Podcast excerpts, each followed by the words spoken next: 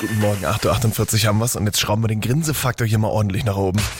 Energy Good News. Wenn ihr eine gute Nachricht für uns habt, die ihr mit uns teilen wollt, 07141 9903. Viermal die 5 hat der Florian aus Ludwigsburg schon gemacht. Erzähl. Meine Good News sind, dass ich morgen nach Wien fahre und meine besten Freunde endlich mal wieder sehe, die ich seit zwei Jahren nicht gesehen habe. Da freue ich mich sehr drauf. Nice, das glaube ich dir. Wünsche ich dir ganz viel Spaß bei.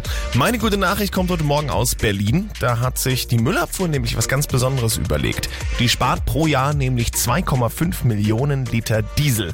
Wie sie das anstellen? Na ganz einfach, die machen ihren eigenen Treibstoff und zwar kommt der aus Biomüll. Das Ganze wird hergestellt mit jeder Menge Garten- und Küchenabfälle.